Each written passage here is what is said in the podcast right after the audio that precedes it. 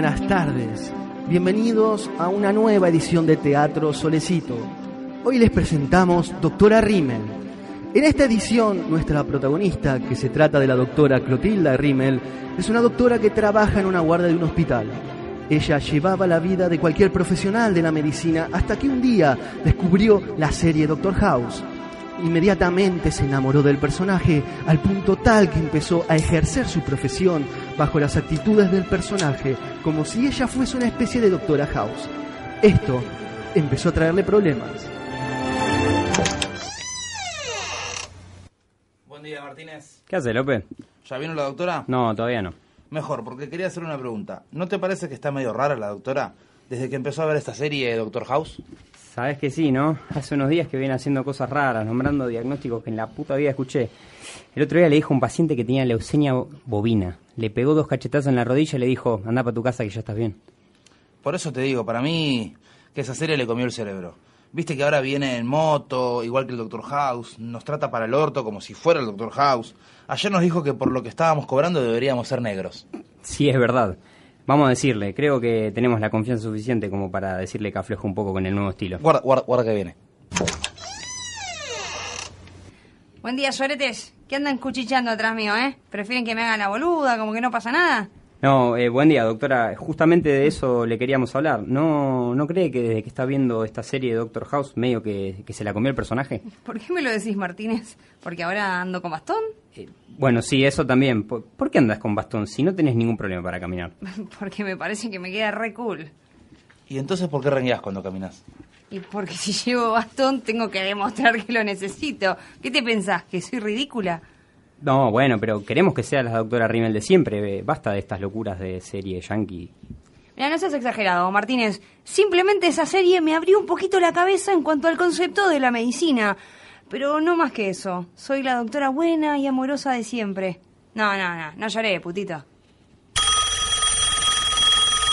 Sí. Ahí vamos. Nos llaman que hay un nuevo paciente de urgencia que cayó en la guardia.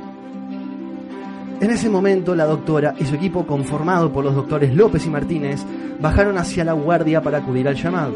Cuando llegaron, había un hombre inconsciente sobre una camilla.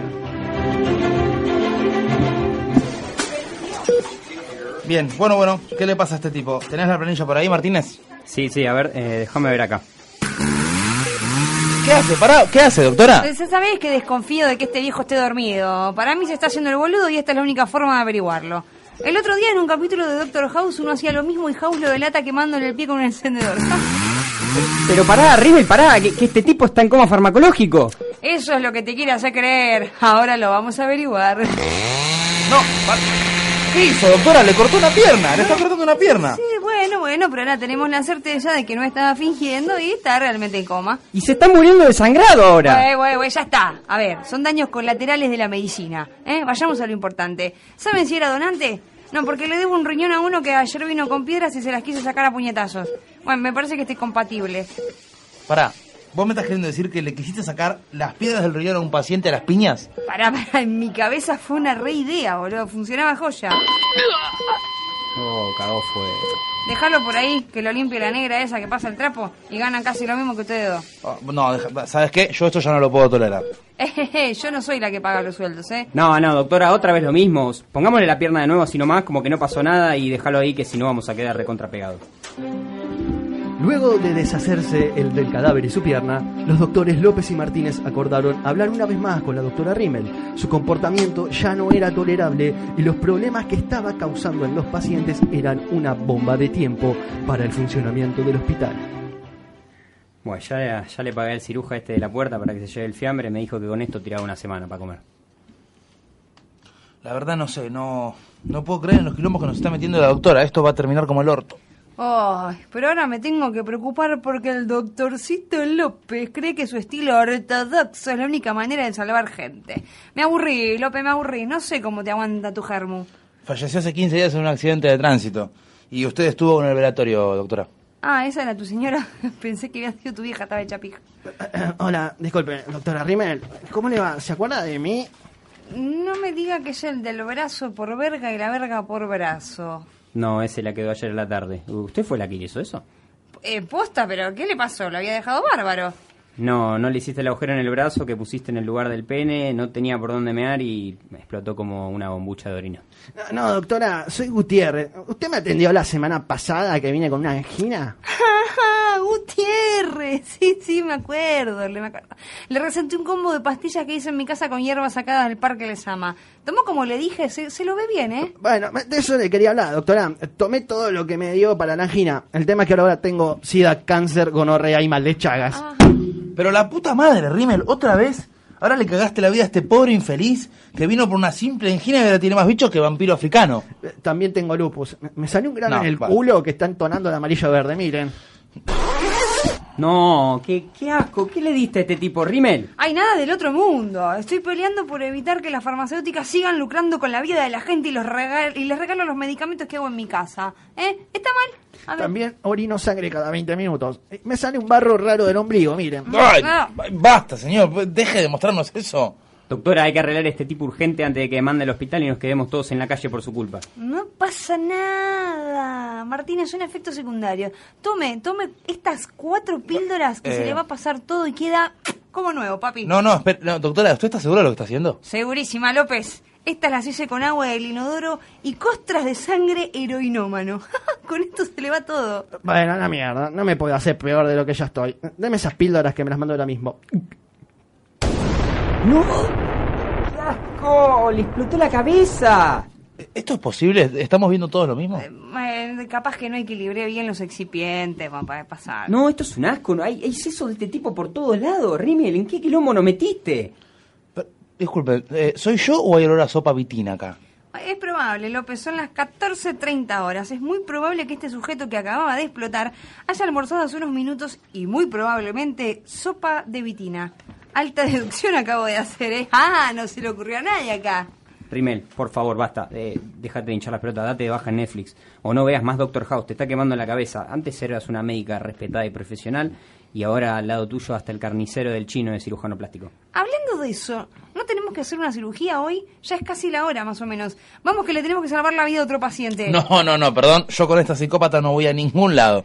Tengo miedo de quedar pegado con esto, tengo más miedo que sobrino de rabia santiagueño. Pero no sea boludo, López. Hay un tipo en el quirófano esperando que le salvemos la vida. No seamos cobardes y seamos héroes. Los tres médicos se dirigieron al quirófano para realizar la operación. López y Martínez se lo veían notablemente nerviosos. Temían tanto por su profesión como por su vida. En cambio, a la doctora Rimmel se la veía segura de sí misma. Pareciera ignorar las consecuencias a las que llevó sus últimos pacientes con sus métodos estilo Doctor House. Pero ya una vez en el quirófano, la situación no dio para más.